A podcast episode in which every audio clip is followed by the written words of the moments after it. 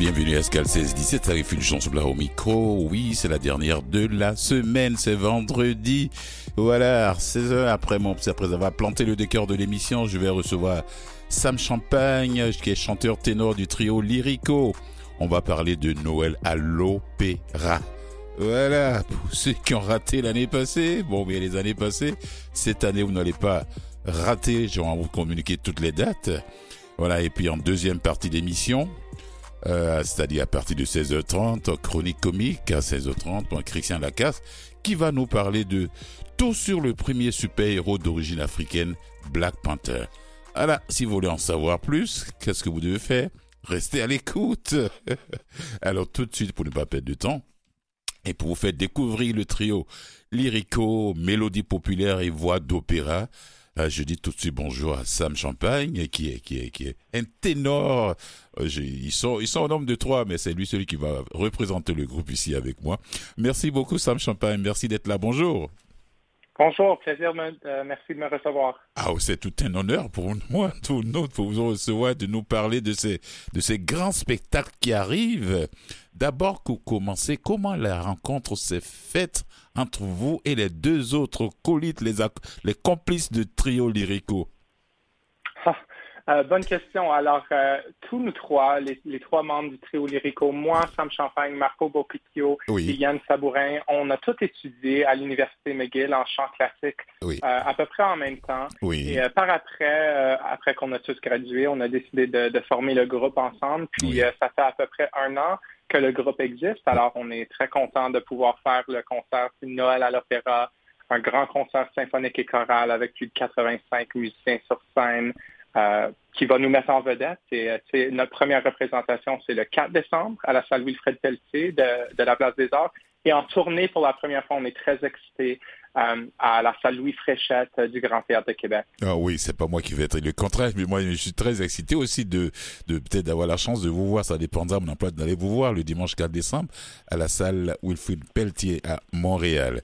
Alors, alors, et puis, et, qui de d'autres, encore? Francis Chouanier, qui sera là-bas avec ses 85 musiciens-là. Voilà. Euh, euh, est-ce que, quand on est à quelques jours comme ça, d'un grand événement comme ça, et puis on se dit, on a étudié ensemble, on a formé notre groupe depuis, j'ai vu un peu, je suis allé écouter ce que vous avez fait, j'ai eu des, et puis il y a eu des critiques qui ont été très, très, très, très élogieuses l'année passée. Alors, quand, on, quand vous avez vu les critiques, vous avez écouté, vous avez dit, waouh, on est sur la bonne voie. Oui, on est très chanceux d'avoir eu euh, cette expérience. On, est très jeune, puis on a eu euh, une, belle opportunité l'année passée de faire le concert au Théâtre Maisonneuve. Et maintenant, on est très chanceux même de le faire euh, à la salle Wilfred Pelletier. Alors, on est juste très, très reconnaissant de, cette opportunité et d'être des, chanteurs qui sont si passionnés. On est chanceux d'avoir d'avoir cette opportunité. on est très contents. Eh Sam, qu'est-ce qui vous a attiré vers la musique classique? Parce que vous, vous êtes né avec cette voix ténor euh, quand vous prenez le... oui, alors moi j'ai toujours aimé la musique pop quand j'étais jeune. J'ai vraiment aimé toute la musique, euh, mais c'est vraiment la musique pop qui m'a attiré en premier. Puis euh, j'ai décidé de prendre des cours de, musique quand j'étais très jeune, à environ 10-12 ans. Oui. Puis qu'est-ce qui est arrivé, c'est que mon enseignant de musique a, vu en moi une voix qui pourrait être bonne pour le classique. Alors, elle a commencé à me donner des, exercices de musique, euh, de, petit à petit, des chants euh, plus classiques. Et là, mhm. j'ai tombé en amour avec le répertoire et je me suis dit, wow, ça serait quelque chose de, fantastique à, poursuivre. Mais j'ai jamais oublié mon, mon, euh, mon amour pour le pop. ah, pour la musique pop. Vos, amis qui commençaient avec vous, ils se sont dit, oh, il nous a laissé. Ah oui, ben c'est ça. C'est pour ça que je fais de la musique maintenant pop opératique parce que ça apporte l'opportunité de chanter dans plusieurs styles de musique que j'aime. Mais qu'est-ce que j'ai fait vraiment, c'est j'ai pris une formation classique à l'université McGill hmm. euh, pour pour développer ma voix le plus le plus possible. Puis je vais toujours être en développement. Puis c'est ça que j'aime le plus. Mais maintenant, ça me donne l'opportunité d'aussi euh, chanter le pop encore comme j'étais jeune. Alors c'est comme un, un cercle euh, qui, qui fait sa, sa complétion, tu Oui. ouais. Alors pourquoi ce choix de ces classiques italiens? Ben, c'est exactement euh, ce que je disais avant à propos de notre, euh, notre formation classique. C'est à cause le classique fait partie de nous. Hmm. Alors, on, ça nous touche très profondément au cœur. Et, vraiment, il y a, euh, il y a, y a quelque chose à dire à propos du fait que le monde dise que la musique classique est morte ça se fait non, euh, non, non. Moi, je dis, moi, je dis tout de suite non, elle n'est pas morte. Exactement. Puis nous aussi, on est de le même avis, mais c'est plutôt peut-être les jeunes, euh, les jeunes qui ont plus mon âge. J'ai 23 ans qui pensent, euh, qui pensent de même. Alors, c'est vraiment pour ça qu'on fait un, un, concert de Noël classique avec des chants classiques de l'opéra, mais aussi avec des chants populaires d'André Bocelli, de Sarah Brightman et de Céline Dion. C'est pour vraiment montrer qu'il ne faut pas euh, c'est pas nécessaire de, juste s'encadrer dans un style de musique. On peut apprécier tous les styles de musique et la musique classique peut faire partie de ce que les jeunes écoutent. Et nous, on est preuve que la musique classique n'est pas morte, même avec les jeunes, euh, que ça va continuer euh, parce qu'il y en a encore qui sont passionnés par ce répertoire. Oui, oui, oui, oui. L'orchestre Le Cœur, 85 musiciens et choristes qui vont, qui seront avec vous sur scène, dirigés par Francis Chouanier, un jeune aussi, un, jeune directeur musical de philharmonique. Et comment euh, Vous avez connu aussi Francis euh, à l'école ou bien comment ça s'est passé? Oui, alors Francis était exactement euh, à, l'école en même temps que moi, Marco et Yann. Moi et Francis, on s'est rencontrés dans ah, le corps. C'est la même équipe, c'est le même groupe de, de l'université. c'est ça, c'est ça. Alors on est, on, est une très bonne équipe, puis on adore travailler ensemble. C'est ça qui, qui nous donne la joie. Alors on est très content de savoir trouver on est un, très bon, euh, une très belle équipe. On va, moi, je vais vous appeler les inséparables. oui, vous avez étudié ensemble, mais là, vous faites carrière ensemble. les, mm-hmm. les, inséparables. Alors, est-ce que vous êtes prêts pour le, pour le 4 Le 4, c'est dans deux jours. Hein. Vous êtes prêts? Oui, on, vient juste de terminer une répétition euh, aujourd'hui, ce matin, après avoir fait une entrevue sur la radio, puis on a chanté. Alors, si nos voix sont en forme, on est toutes tout prêt. Hier soir, on a eu la répétition avec l'orchestre et le chœur, les 85 musiciens. Euh, c'était une expérience extraordinaire. On est sûr que, le concert va vraiment euh, être de bonne qualité. Mm. Bon, avant de continuer, tout de suite, moi, j'aimerais bien qu'on écoute quelque chose qui va, voilà, qui peut donner un avant-goût rapidement à ceux qui vont se déplacer. Voilà. Mm. Oui, tout de suite.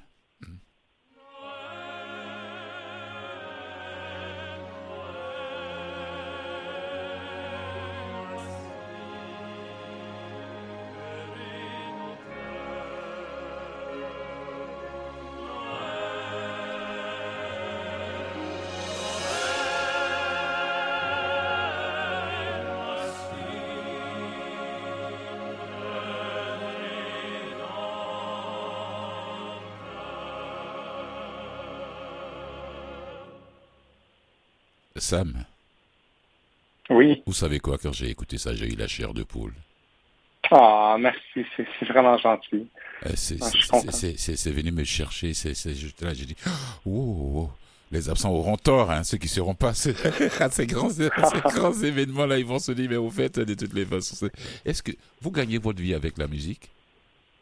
Euh, oui, je, suis chanteur, mais euh, je viens juste de terminer mes études à McGill et je suis aussi directeur exécutif de l'Orchestre Philharmonique et Chœur des Mélomanes, qui est l'ensemble qui a été cofondé par Francis. Alors, je fais ça quand je chante pas. Ah. Euh, mais ouais, mais vraiment, c'est ça ma passion, c'est de rendre la musique classique accessible. Alors, je, le fais en partie à travers l'OPCM. On fait de la grosse programmation qui, a, qui vient attirer euh, un public diversifié et je fais lyrico qui marie la musique classique et la musique pop. Euh, alors c'est vraiment, on est vraiment entouré dans un, un, écosystème, je pense, avec euh, avec Francis qui, qui aide à vraiment marier la musique populaire et classique et faire en sorte que on attire beaucoup de, monde, euh, de public diversifié à, la salle, à, la salle classique. Euh, alors c'est ça qui est, vraiment spécial, de, vraiment l'écosystème qui peut se produire à Montréal.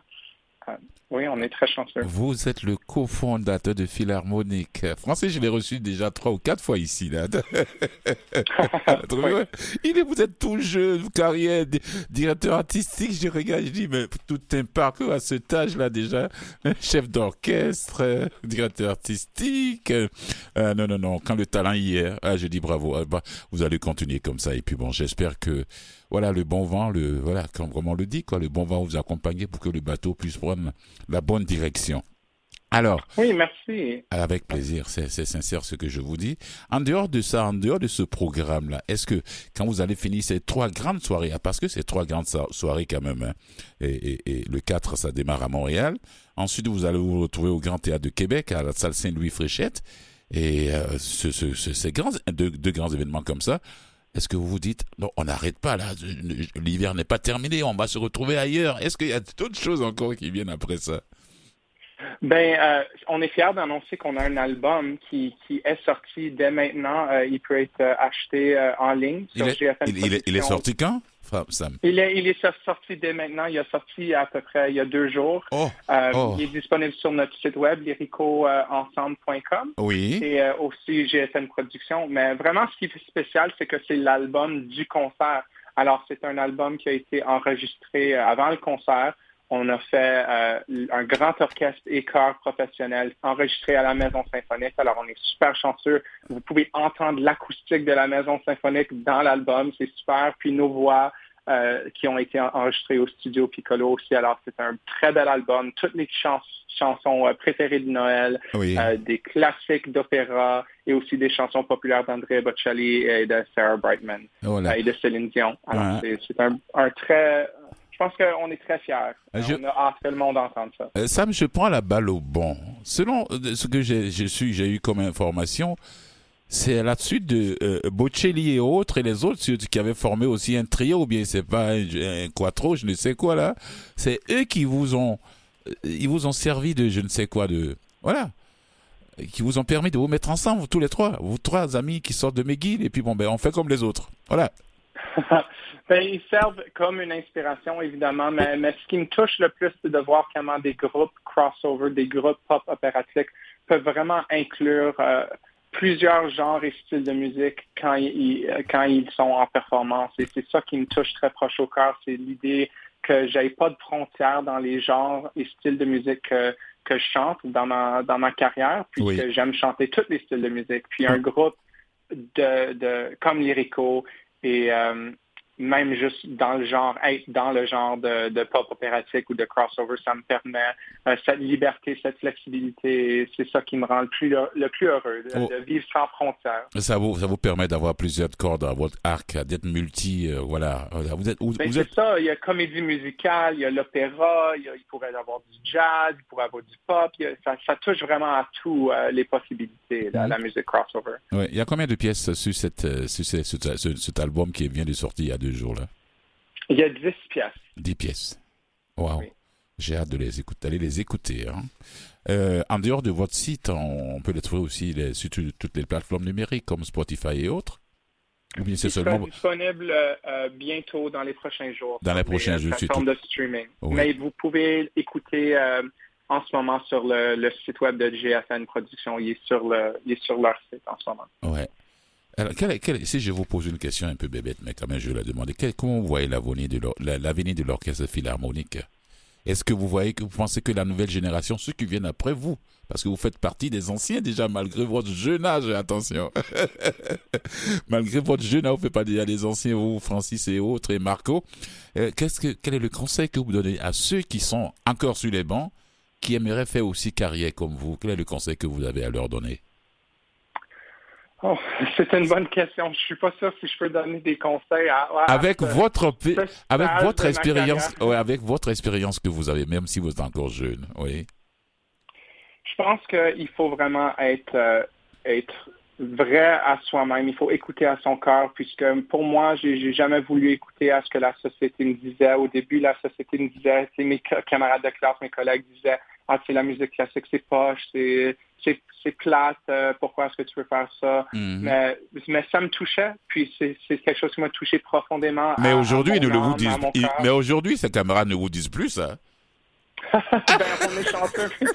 on est chanceux qu'on essaye de petit à petit changer euh, l'idée des gens à propos de, de la musique classique pour leur faire penser que peut-être que ça a de la valeur encore, que ça peut apporter même pour les jeunes. Alors c'est ça que je dirais, c'est juste de vraiment être être très authentique à soi-même dans n'importe quel euh, aspect de la vie. Hmm, ne pas se laisser influencer parce que les autres disent. Croire en soi-même. Exactement. Oui. Merci beaucoup, Sam Champagne. Ouais, c'est vraiment. Oh, je vous souhaite un très bon vent le dimanche 4 décembre à 19h30 à la salle Wilfrid Pelletier. Et puis, le dimanche 11 décembre au Grand Théâtre de Québec, à la salle Louis Fréchette. Ça va être au théâtre du 9h30. Allez-y, Grand Théâtre pour Québec, Grand Théâtre Billetterie. Et puis, pour la place des Arts, c'est Billetterie. Allez-y, réservez votre billet si vous ne les avez pas encore pour aller écouter, apprécier la musique de ces trois jeunes gens, mais qui sont grands dans le milieu musical, classique et pop en même temps. Parce que Sam, il mélange tout. Sam et ses amis mélangent tout. Allez, bon vent à vous, au trio. Lyrico, je vous souhaite euh, une très bonne carrière. Sam. Oh, merci beaucoup. C'est un plaisir d'être ici avec vous euh, sur la ligne aujourd'hui. Ouais, ouais. Et bon spectacle le 4 et le 11. Merci beaucoup. Merci à vous. Au revoir.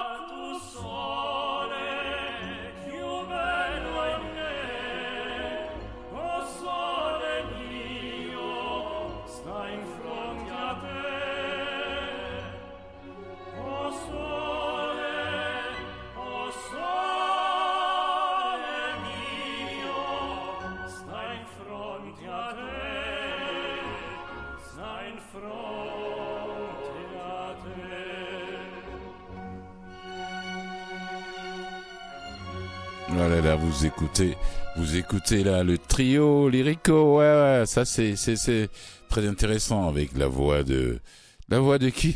C'est un trio.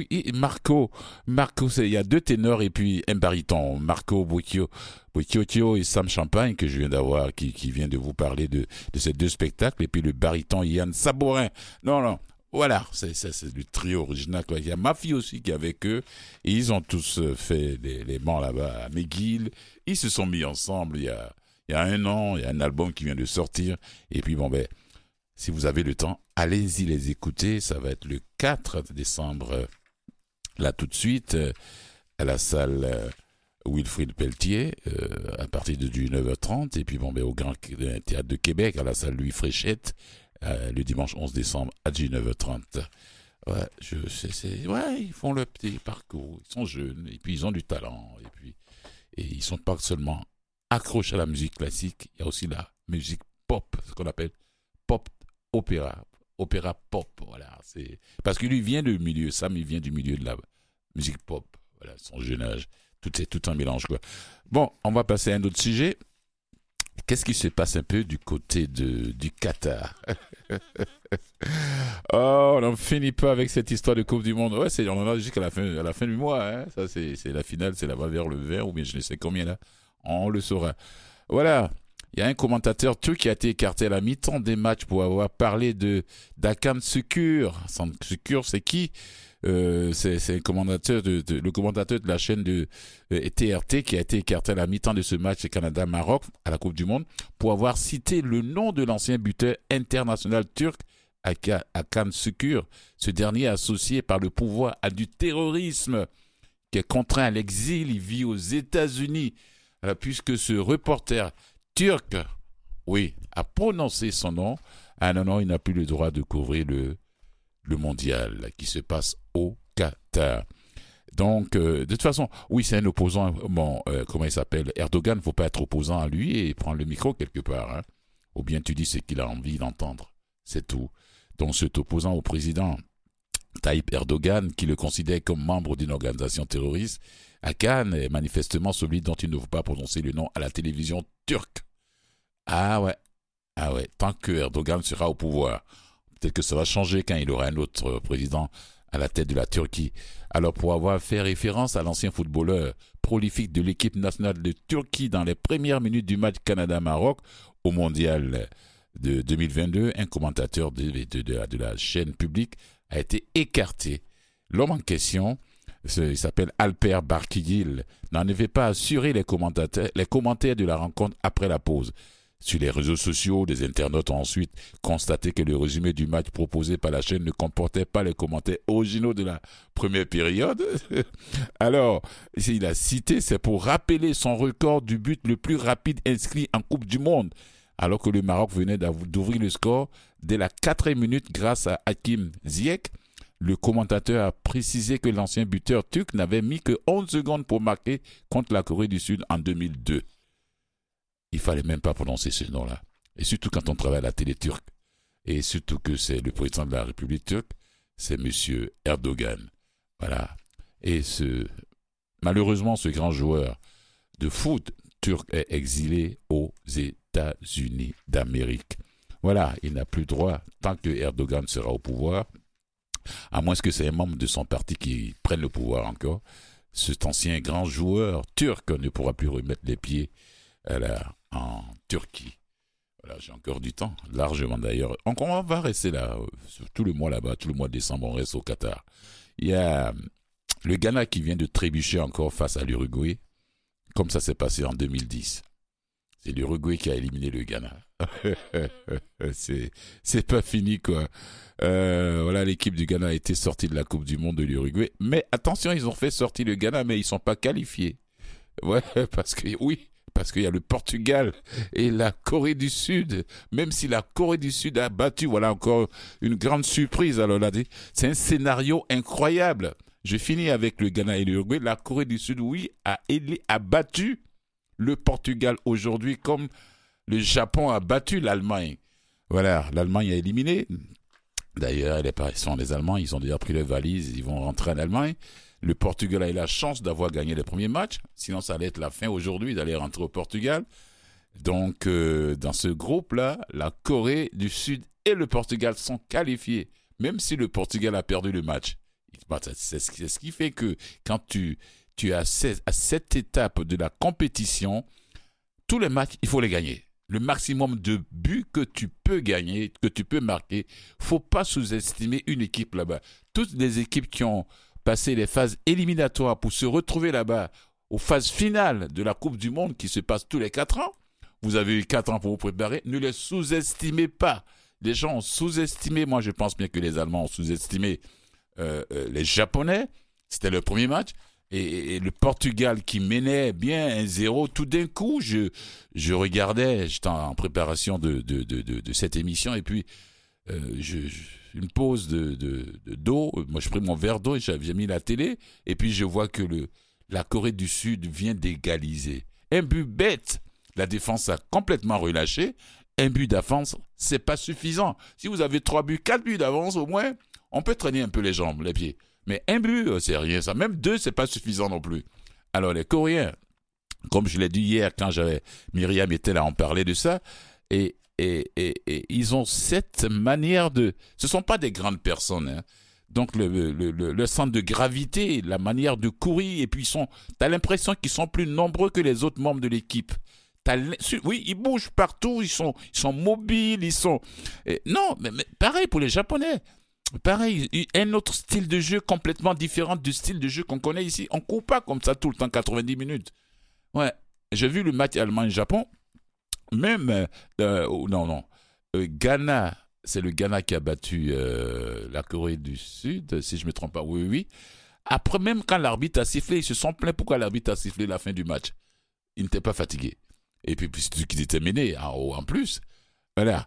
Alors, c'est pour dire qu'ils n'ont pas les mêmes mentalités que les Occidentaux. Les Occidentaux relâchent très vite, alors que ceux-là, la manière dont ils sont conditionnés dans les centres de formation au Japon et en Corée, c'est la mentalité est complètement différente. Ça, ça, ils te laissent même pas le temps de donner deux touches à ta balle. Ils courent vers toi, ils vont, ils vont récupérer le ballon, ils vont t'embrouiller, tu pourras même pas les dribbler. Alors, puisque les gens, je me suis dit, mais est-ce que ces joueurs n'ont pas vu les premiers matchs de ces deux équipes asiatiques, du Japon? Pour essayer de s'adapter eux-mêmes aussi. Non, mais ben, parce que c'est pas la même mentalité, c'est pas les mêmes manières, les mêmes façons de jouer. Ça court, ils n'ont même pas le ballon, mais ça court, ça se déplace, alors que les autres traînent les jambes, ils attendent à ce qu'on leur passe le ballon, ça court un peu, alors et ils n'attendaient pas ça.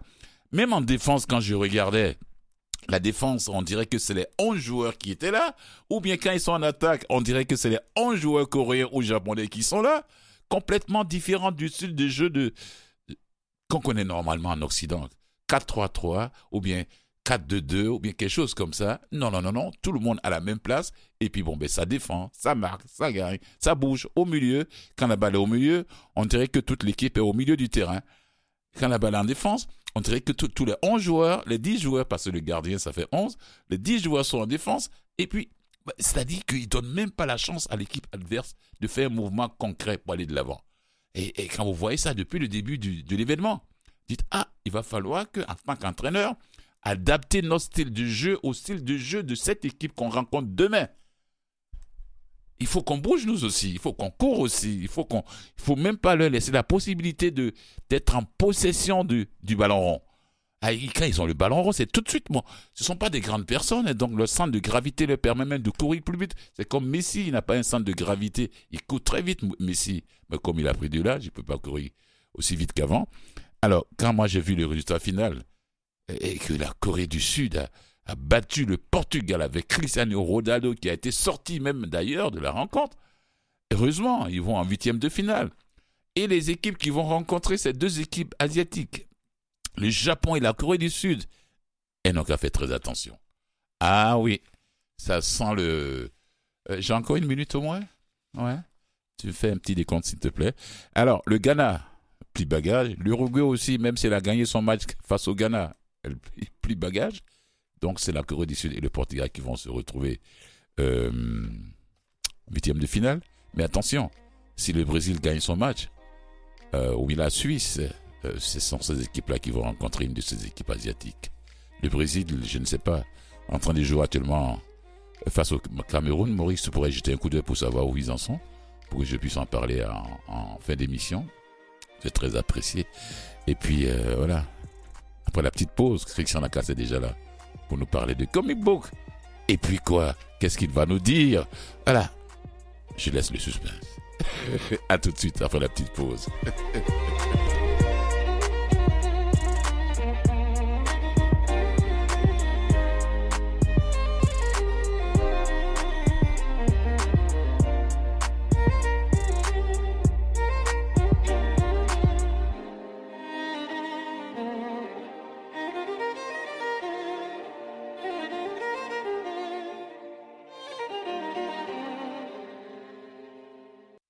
Vous écoutez Escale 1617 avec Fulgence Blas. Allez, c'est la deuxième partie de l'émission. Monsieur Comic Book est déjà là, Christian Lacasse. Monsieur Fulgence. Monsieur Coupe du Monde. En direct du Qatar. Ouais, non mais sincèrement, parce que quand j'observe un peu les Asiatiques en train de jouer, mhm. le style est complètement différent du style qu'on connaît ici. Mais comme tu l'as mentionné, mhm. c'est conditionnés de cette façon-là à leur entraînement. C'est pour ça que ça n'arrête pas. Ça n'arrête pas de courir et puis c'est une mentalité complètement différente. on pourrait en parler pendant des heures. Oh ouais, on pourrait en parler pendant des heures. Alors Christian, aujourd'hui, oui. quand j'ai reçu ton, ton, ton texto, ton, ton petit message, oui. tu vas nous parler de quoi Je me suis dit, ah, quelle surprise. Euh, ben, je vais vous parler d'un personnage qui présentement est à l'affiche au cinéma. Oui. Je vous parler de Black Panther, mais là, je vous parle pas du film. Pas du film. Non, non, non. Euh, là, présentement, dans, les cinémas, c'est la, suite, donc Wakanda Forever. Oui. Et aujourd'hui, je vais vous parler du premier super-héros d'origine africaine. Donc, c'est vraiment le premier super-héros. Oui. Euh, je dis bien africain parce que et non pas afro-américain parce que l'origine du personnage est en Afrique. Ouais. Donc, il fait aujourd'hui partie de la culture populaire euh, à cause des films de Marvel. Pas juste le personnage, mais aussi l'endroit d'où il vient. Donc, comme je l'ai dit, c'est un pays fictif, mhm. Wakanda. Mhm. Donc, l'histoire de Black Panther pourrait se diviser en deux sections. De sa création dans les années 60 jusqu'à dans les années 90, mhm. une période C'est pas nouveau, ça. Non, non, non, des années 60 quand ah. même. Euh, donc, c'est une période où Black Panther est considéré comme un personnage secondaire. Puis ensuite, à de la fin des années 90 jusqu'à aujourd'hui, le personnage devient un symbole d'espoir pour la communauté afro-américaine aux États-Unis Mm. et une source d'inspiration pour les créateurs afro-américains du monde du comic book. Parce qu'il y en a. Eh oui, absolument. Ah oui. Absolument. Et il y en a plusieurs aujourd'hui. Il y en Mhm. avait beaucoup moins, justement, dans les années 60. Oui. Donc, il fait sa première apparition en 1966 dans Fantastic Four numéro 52, publié bien sûr par Marvel Comics. C'est une co-création de Stan Lee et du dessinateur Jack Kirby. Donc, qui est donc ce Black Panther? Son vrai nom, c'est T'Challa. Et c'est le roi et protecteur de Wakanda. Oui. C'est une nation africaine ultra avancée au niveau technologique, au niveau social. Euh, Black Panther a des super pouvoirs, donc une force augmentée, grande agilité, vitesse surhumaine, très intelligent, expert en combat corps à corps. C'est donc un, un- un super-héros assez redoutable. On le reconnaît par son costume noir de la tête aux pieds, qui, y compris son masque en forme de tête de panthère qui recouvre toute sa tête, euh, ses doigts munis de longues griffes pointues et une petite cape noire. Donc, après 1966, Black Panther fait quelques apparitions ici et là, puis en 1968, il devient membre de l'équipe des Avengers. Ah. Donc ça, c'est, ça, ça ajoute une importance au personnage. Mais il faut attendre à 1973 pour sa première aventure en solo dans le numéro 6 de la série Jungle Action. C'est d'ailleurs dans cette publication qu'apparaît pour la première fois un de ses ennemis jurés, le méchant Killmonger, Oui. qui était le méchant de- du film Black Panther en 2018. Ah. Malgré une série d'histoires encensées par la critique, la série Jungle Action se termine au numéro 24. Euh, ensuite, en 1977, donc 11 ans après sa création, Black Panther obtient sa propre série, produite par un de ses co-créateurs, euh, Jack Kirby. Mais encore une fois, les ventes sont pas au rendez-vous. Jack et la- Kirby qui vient de nous quitter d'ailleurs. a- Non, Non, Jack Kirby est mort en 1993. En donc ça fait longtemps. 93, oh Oui. oui, il est mort en 93. Non, c'est ouais. Stanley qui est mort. C'est Stambo euh, qui est mort dernièrement là. Ouais, en 2017-18. Là, Ouais, là, ouais, je- ouais, ouais. Ça m'échappe un peu. Ah ouais. Je confonds les deux. Ben voilà. Mhm. Euh, donc, la, la- la série, euh, la série euh, solo de Black Panther se termine seulement au numéro 15. Donc, à l'époque, Black Panther est pas considéré comme un personnage qui est vendeur. Pas nécessairement à cause de ses origines et de sa couleur de peau, parce qu'il y a d'autres personnages à la peau noire qui apparaissent dans les années 70 et qui connaissent plus de succès. Mais disons, euh, Luke Cage, Oui. Blade. euh, euh, également, il y a eu, ben, à la fin des années 60, euh, The Falcon. Wow. Mais disons que Donc Marvel... ça, ça fait éclipser un peu Black Panther. Ouais, mais il y a une raison, tu vas voir, je vais te- je vais t'en parler, ça sera pas très long, mais Marvel euh, met pas tout le paquet pour faire la promotion du personnage à cette époque-là. Ah. Il continue de faire des apparitions sporadiques au cours des années 80.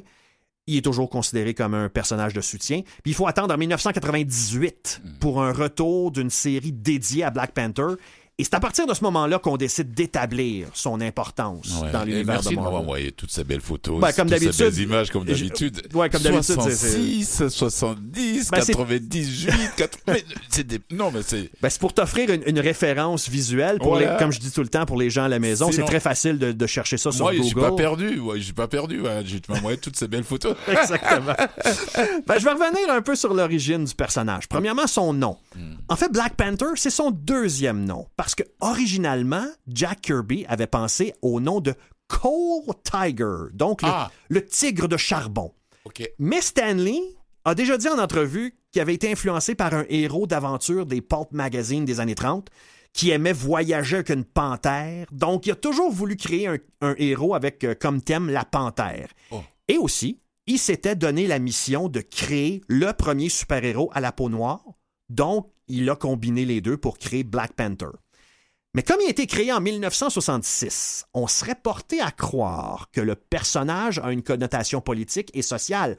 Faut se rappeler qu'il existe aux États-Unis, à la même époque, le parti politique d'extrême gauche, le Black Panther Party. Mhm. Mais le parti a été créé quelques mois après la première apparition de Black Panther. D'ailleurs, Stanley a toujours dit qu'il n'y avait aucun lien entre la politique Aucun et son lien, personnage. Mais, eux, peut-être que c'est eux qui se sont inspirés. Voilà. Voilà. Voilà. Donc, pour, pour Stanley, c'est une pure coïncidence que les ça. deux portent le même nom. Mhm. Quand même, chez Marvel, on savait que le nom Black Ah, Panther. tu vois, je t'écoute, hein? mais j'en doute pas! Peut-être les gens à la maison ont de la misère à me suivre, mais je sais que toi, Fulgence, tu me suis quand même.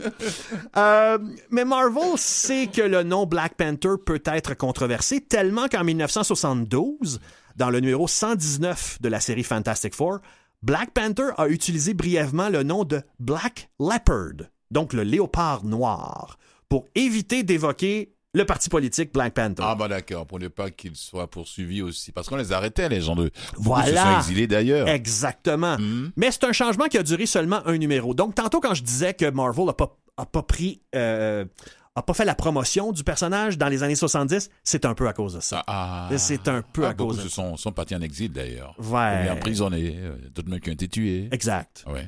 Hmm. Euh, je le mentionnais plus tôt, Stanley s'était donné la mission de créer le premier héros à la peau noire. Euh, on serait porté à dire que Marvel a peut-être subi des pressions pour avoir plus de diversité. Ça me surprendra. Bah oui, Pour hmm. lancer un message à la société, mais pas du tout. Hmm. C'est beaucoup plus simple que ça. Stanley a déjà, déjà dit, pardon, et, je cite, Je ne pensais pas aux droits civiques. J'avais beaucoup d'amis noirs et nous avions des artistes noirs. Alors il m'est venu à l'esprit, pourquoi n'y a-t-il pas de héros noirs? C'est la même chose du côté de Jack Kirby qui a déjà dit, et je cite encore une fois, euh, je me suis rendu compte que je n'avais pas de noir dans mon strip. Je n'avais jamais dessiné un noir. Hmm. J'avais besoin d'un noir. Il y a un désir d'inclusion chez Marvel. D'ailleurs, dès 1963, Stanley encourage ses dessinateurs à inclure des gens à la peau noire dans les scènes de foule, par exemple. Le tout pour ajouter une dose de réalisme, parce qu'on se rend compte que la, société change et Marvel doit changer mm, également. Mm, mm. Mais c'était pas fait dans un but de notoriété pour bien paraître. D'ailleurs, on sait chez Marvel que c'est un pari qui est quand même risqué dans les années 60. À cette époque-là déjà, où le Ku Klux Klan et autres, la même... Euh, voilà. Oui. Donc c'est pour ça qu'on décide de procéder lentement. Par exemple, concernant Fantastic Four numéro 2, la première, euh, numéro 52, pardon, mm. la première apparition de Black Panther. Black Panther apparaît sur la couverture, mais à l'origine, le masque du personnage ne recouvre pas tout son visage on laisse voir son nez et sa bouche. Mais Stanley craint que ça soulève certaines protestations. Montrer la peau d'un personnage d'origine africaine sur la couverture, il se peut que ça se passe, ça passe pas en 1966. À cette époque-là, oui. Ouais. Mhm. Donc, Lee demande à son encreur. Même aujourd'hui, même encore. Oui, ça va passer, mais il y aura toujours des gens qui vont dire mais qu'est-ce que c'est que ça? Ouais. mais beaucoup beaucoup moins. Beaucoup moins, voilà. il y a plusieurs mm. d'ailleurs aujourd'hui, il y a plusieurs séries consacrées à, Black Panther. voilà, il y a un changement. Ah ben, bien sûr.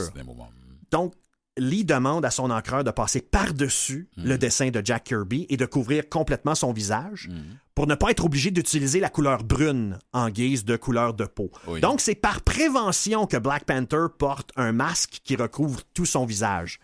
Mais euh, juste pour vous dire, plus de peur que de mal. Euh, de ce qu'on là on sait, il n'y a pas eu de. ça a été bien accueilli. Ouais, c'est ça. Il n'y a pas eu de controverse hmm. concernant sa première Tant Mieux. Tant mieux. Donc, comme je l'ai dit, c'est une restriction. On s'est imposé cette restriction-là pour la couverture. Par contre, à l'intérieur, Stanley a décidé d'aller délibérément à contresens de la représentation habituelle du personnage africain typique. T'Challa, donc Black Panther, est riche, est intelligent, il est instruit il dirige une nation, une nation africaine complètement atypique. Wakanda, c'est pas un endroit où on retrouve des tribus africaines primitives et pauvres, entourées d'animaux provenant d'un safari. En fait, Wakanda est avancé sur le plan technologique et social. C'est une nation qui n'a pas été contaminée par les aspects négatifs des nations africaines avoisinantes. Mhm. Donc, il n'y a pas de guerre, il n'y a pas de famine, il n'y a pas de maladie. Wakanda est riche. Ils ont pu se protéger contre les autres royaumes. Ils se sont protégés depuis toujours contre les autres royaumes. Mhm. Euh, Wakanda est riche parce qu'elle exploite une ressource naturelle très spéciale. parce que le, si les gens, une précision, c'est bien, c'est bien beau, bien de le préciser d'ailleurs, euh, parce que c'est entre ces différents royaumes africains, il y avait aussi de la guerre. Voilà. Voilà.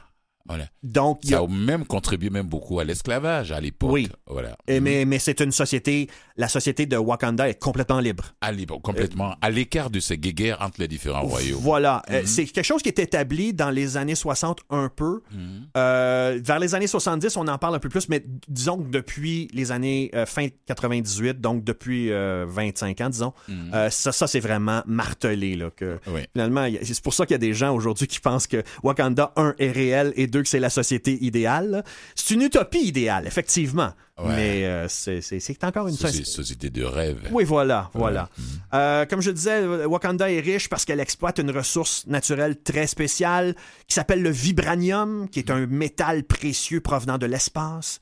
Euh, c'est un métal qui absorbe le son et qui peut être transformé en produit ultra résistant. C'est d'ailleurs le vibranium qui est utilisé pour produire le bouclier du Capitaine America. le bouclier, oui, qui est indestructible. Ouais. donc, euh, donc, comme je le disais, oui, c'est ça. C'est un endroit qui a résisté à toutes les tentatives d'invasion à travers le temps. C'est pour ça qu'aujourd'hui, quand vous entendez la phrase Wakanda Forever, Wakanda pour toujours, c'est parce qu'elle se tient debout depuis toujours ah et va toujours se tenir debout. C'est pour ça. Euh, je vais aller rapidement là. Mm-hmm. encore quelques deux minutes là. Mm-hmm. Black Panther a été apprécié du public dans sa première apparition, mais pas assez pour lui donner sa propre série.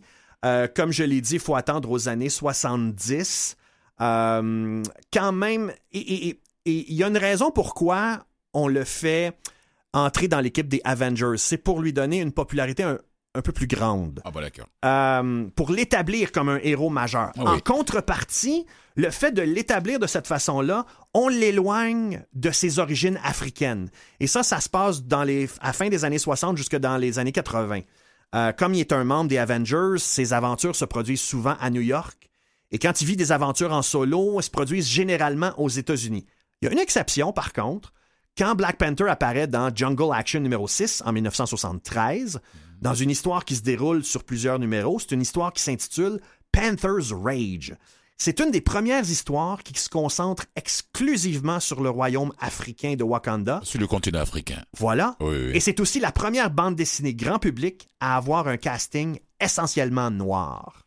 Wow. Euh, encore une fois, comme je l'ai dit, c'est pas une une série qui a été très populaire, mhm. mais c'est une série qui a également touché à des enjeux sociaux. D'ailleurs, à partir du numéro 19 de Jungle Action. Ça, bouscule un peu. Ouais, Black Comme on dit, ça secoue un peu les cocotiers. Ouais.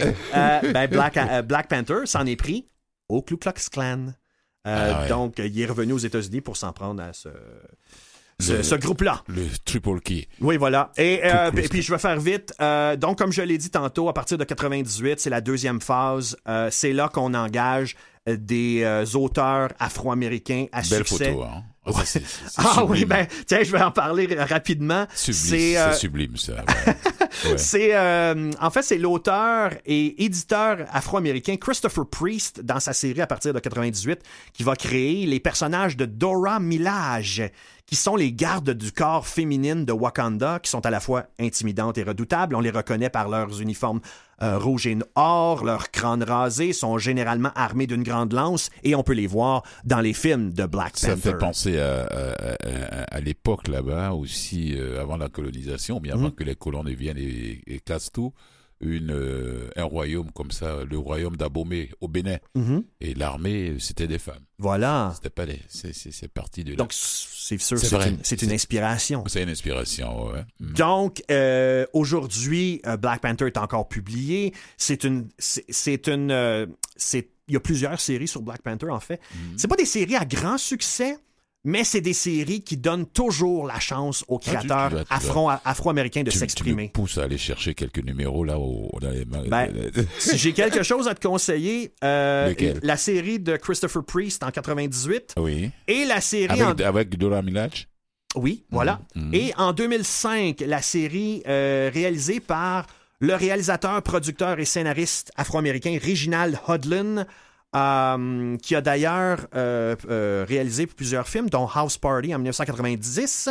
Et cette année, il a réalisé un documentaire sur l'acteur Sidney Poitier, qui s'intitule simplement Sidney. Donc, il a écrit des histoires pour Black Panther à partir de 2005 ah, jusqu'à peu près. Sidney Poitier de l'époque. Oui. malheureux, Pierre son âme, il nous a quittés. exact. Voilà, c'est le, le premier noir dans les à la télé, dans les cinémas, dans les salles de cinéma. Le seul, il était triste. Il y avait un documentaire sur lui où il a parlé de cette tristesse qu'il y avait. On le, nous, on le voyait dans les films, à la télé, tout ça. On était bien content de voir un noir parmi les blancs. Mais, Mais lui, il souffrait. C'est ça. Après les, après les tournages, tout ça, ses camarades acteurs blancs n'allaient pas prendre un verre avec lui. Hein. Voilà. À l'époque. À l'époque. comme ça. ah oui. Ouais, ouais, ouais, Ah oui. Ah non, c'était pas évident, là. C'était pas, évident. il était le seul noir. Voilà. On dit ah lui là, il a, il a, il a, ils l'ont accepté. Et tout pourtant, ça. il a été encensé là. Ah. Euh, C'était un grand acteur, Mais mais, mais- il- et- accepté du public. Oui, mais quand il, était, il sortait du tournage, il se retrouvait seul, il était isolé. il- Mm. Ses camarades blancs là n'allaient pas. Non, il fallait pas aller prendre un verre avec un nègre. Je m'excuse du terme, mais le mot c'était comme mais ça. c'était comme ça, oui, oui. On l'appelait à l'époque, voilà. Effectivement, effectivement. Ouais, le mot qu'on ne peut plus prononcer maintenant, qu'on dit euh, bon, je peux me permettre. Ouais, quand même. Voilà, j'ai pas la peau jaune non plus. Hein. Donc, euh, c'était ça l'histoire de Black Panther. Euh, ben, J'en aurais plusieurs, plusieurs so- autres euh, sujets là-dessus. Là. Je pourrais en parler pendant des heures. Mais ça résume un peu le personnage de Black Panther, qui aujourd'hui donne, comme je dis, la, la chance aux auteurs afro-américains, non seulement auteurs, mais aussi dessinateurs afro-américains, Oui, oui, de, oui. de- de s'exprimer. C'est donc, voilà. Et c'est pour ça qu'on en fait maintenant des films. Des films, voilà. Non, non, non, mais quand tu vois, quand tu vois ça, ça me fait passer à certains passages, même du film d'ailleurs, ces images-là. Tu te dis, waouh. Mais c'est ça, c'est... Mais je savais pas que ça venait de si loin, 60, man. 66. 60, 66, là, tu dis. Ouais. Oh. Ah, toutes les, tu vois, tu vois les affiches que tu m'as, toutes les belles photos que tu m'as données là, tu vois, Ouais. je regarde ça. Avec le- son- 66. ses différents costumes. Dans les années Ah oui. 60, euh, son costume était vraiment de couleur Là, il me fait noire. penser un peu à Spider-Man. Oui, mais dans les années 70, c'est, ce qui est bizarre, c'est que son costume euh, euh, représentait la couleur noire, Oui. mais était de couleur bleue. Complètement Ah. bleu dans les années 70. On représentait Oui. la couleur noire par le bleu. Oui. Donc, on, l'appelait quand même Black que- Panther, même si à- au visuel. C'est ce qui fait que je parle de ressemblance avec Spider-Man. Voilà. Mhm. Voilà, voilà. Merci beaucoup à toi, Christian. Ben, ça fait C'est plaisir. toujours un plaisir de. Ah, la semaine prochaine, encore une fois. Ah, là, Absolument. merci. Bon week-end à toi. Bon week-end. Ouais.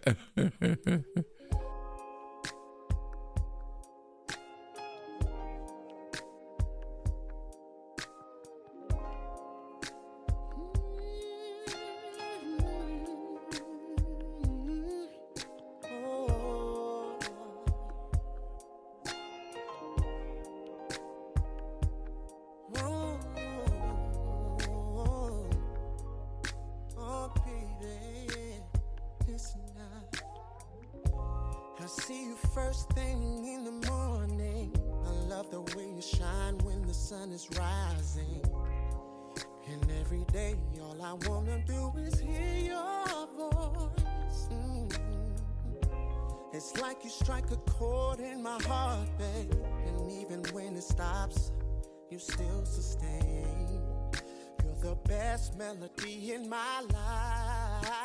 Cause every time I think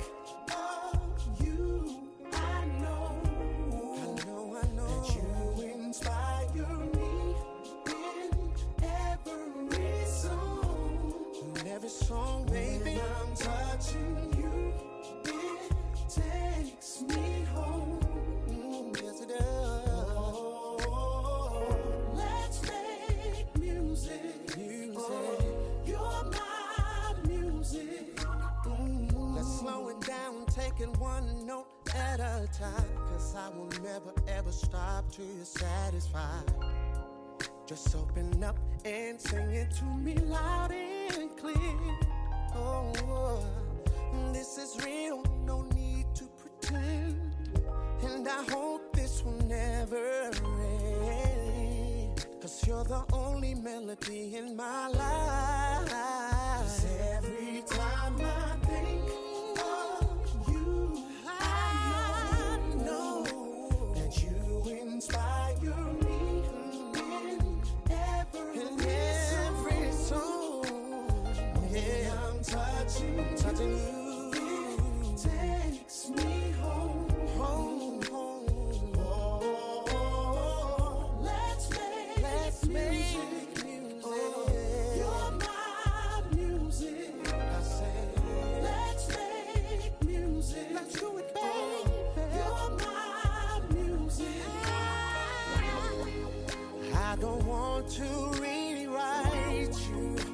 You're perfect as you are. I could say you're a star, but you are so far beyond this universe. When we create this music we make, just keep it on, keep it on replay.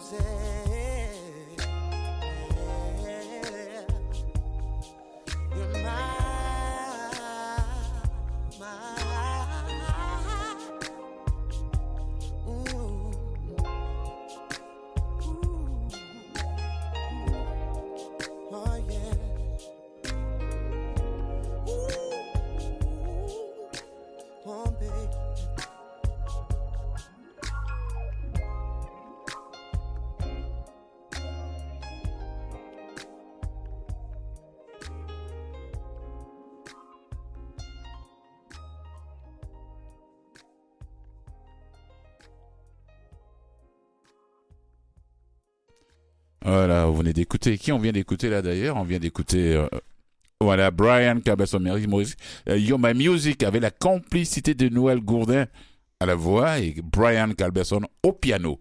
Voilà. Alors, merci Maurice de, l'info. Le Cameroun a battu le Brésil 1-0, mais doit plier bagage. N'est pas qualifié pour les. Mais, Christian, qu'est-ce que tu en penses, toi? Mais, mais nous sommes sous le choc. Ah Parce que justement, avant ma chronique, parlait de ça, puis on parlait des. De, tu parlais de, ces équipes qui euh, prennent les choses à la légère à la, au début de la compétition? voilà. Mhm. Et là, c'en est une belle preuve encore une fois. Ouais. Parce qu'ils ont perdu face aux Suisses. Le Brésil. Le Brésil. Quand même. oui, oui, oui, oui. S'ils avaient, s'ils avaient fait nul avec le, avec la Suisse en, début de compétition au, mhm. Qatar, mais ils ont pris un petit but sec, un but marqué par un Suisse d'origine camerounaise. Ça, ça, ça, c'est l'ironie du ah, voilà. quand même. Ça, c'est génial. Genre il, il n'a même pas manifesté. Hein. Il s'est pas réjoui. Il a marqué le but, il a couru un peu, il s'est arrêté. Et puis, il a fait ça simplement. Il voulait pas parce que je sais que c'est peut-être son père, ses parents supportent ah, le ben Cameroun. oui, bien sûr. C'est parce que le fils joue pour la Suisse que forcément vous allez supporter la Suisse. Donc là, le garçon. Donc il, y, avait un conflit interne dans cette dans sa tête, dans, dans son ben oui, dans son cœur, parce qu'il que il, vient de marquer un but, donc c'est c'est génial. Pays, son pays de naissance. Voilà. mais il est suisse au fait. Euh, c'est un jeune, hein, c'est un jeune même. Euh, D'accord le domicile de ses parents, de sa maman, où sa maman vit au Cameroun. Là, euh, il y a des supporters baveux qui sont allés, euh, des gens pas, pas ah, qui sont allés attaquer. Même voilà, il y a eu la police qui est venue faire la garde à côté pour ne pas que les gens viennent tout casser, quoi. Voilà. Ça, c'est des choses comme ça qui arrivent et puis on se dit, voilà, on se dit mais qu'est-ce que c'est que ça quoi Au fait, en gros, on, fait avec. Il ne fait que son travail. Quand voilà, on dit bravo au Cameroun quand même d'avoir battu le Brésil 1-0. Je suis encore sous le choc et je ne suis même pas la, Coupe du Monde, mais honnêtement, de, de savoir ça, c'est ah assez surréaliste. Mais, si tu bats le Brésil, que tu vas pas l'avant, ça vaut pas la sûr. Peine, Voilà, non, effectivement. Mais c'est quand même un avertissement à l'équipe du Brésil. Euh, réveillez-vous un peu, là, parce que... Euh, non, non, non, ce n'est plus... C'est pas les merengues qu'on connaissait avant, avec les Ronaldinho, les, les, Ronaldo, les Kaka et autres, cette époque-là où ils venaient faire les fanfarons devant les autres équipes. Non, c'est fini, ça. Là, ils vont rencontrer la Corée du Sud. Ah, donc, fait très attention. Absolument, comme tu en parlais tantôt. Ah oui, c'est pas le même Ça style de jeu. Et là, justement, le fait qu'ils viennent de subir la défaite, aller vers une équipe qui est difficile, comme tu le mentionnais plus tôt, à jouer contre. Oui. Oh. Ça va être quelque chose. Euh, ça va être quelque chose. L'entraîneur est mieux d'avoir un bon plan de match. Ah oui, il faut qu'il réétudie le match des Sud-Coréens, réétudier, réétudier. Absolument. Avant, c'est demain ou bien après-demain, là, avant qu'il ne rencontre ces joueurs-là. Parce que ça eux, ils courent durant les 90 minutes infatigable. Alors, on termine sur ce. Je, te dis merci à toi. Bah, ça fait plaisir. Excusez si j'étais là encore une fois, les gens à la maison. Comment ça se fait? Pas J'ai dit merci à Sam Champagne. Merci, merci beaucoup, Maurice. On se retrouve le lundi. Bon week-end à toi, Maurice, Maurice. à la régie. Et puis, euh, merci à Catherine Bourderon, la recherche de l'émission. Et merci à nos fidèles auditeurs, auditrices qui nous suivent depuis le début de l'émission. Allez, prenez soin de vos mots, minutes et surtout, n'oubliez pas de tendre la main à ceux qui sont dans le besoin. La vie, c'est comme ça. Il y a quelque chose dont je voulais parler, un peu de racisme à Buckingham Palace, mais je reviendrai là-dessus la semaine prochaine. Le temps m'a pas permis. Et puis sur ce, je vous dis ciao. On écoute brièvement. On a Ok, on laisse tomber. On écoute ça le, le, le lundi alors. Voilà. Merci beaucoup à toi, Maurice, et puis à lundi. Allez, sur ce, je vous dis ciao.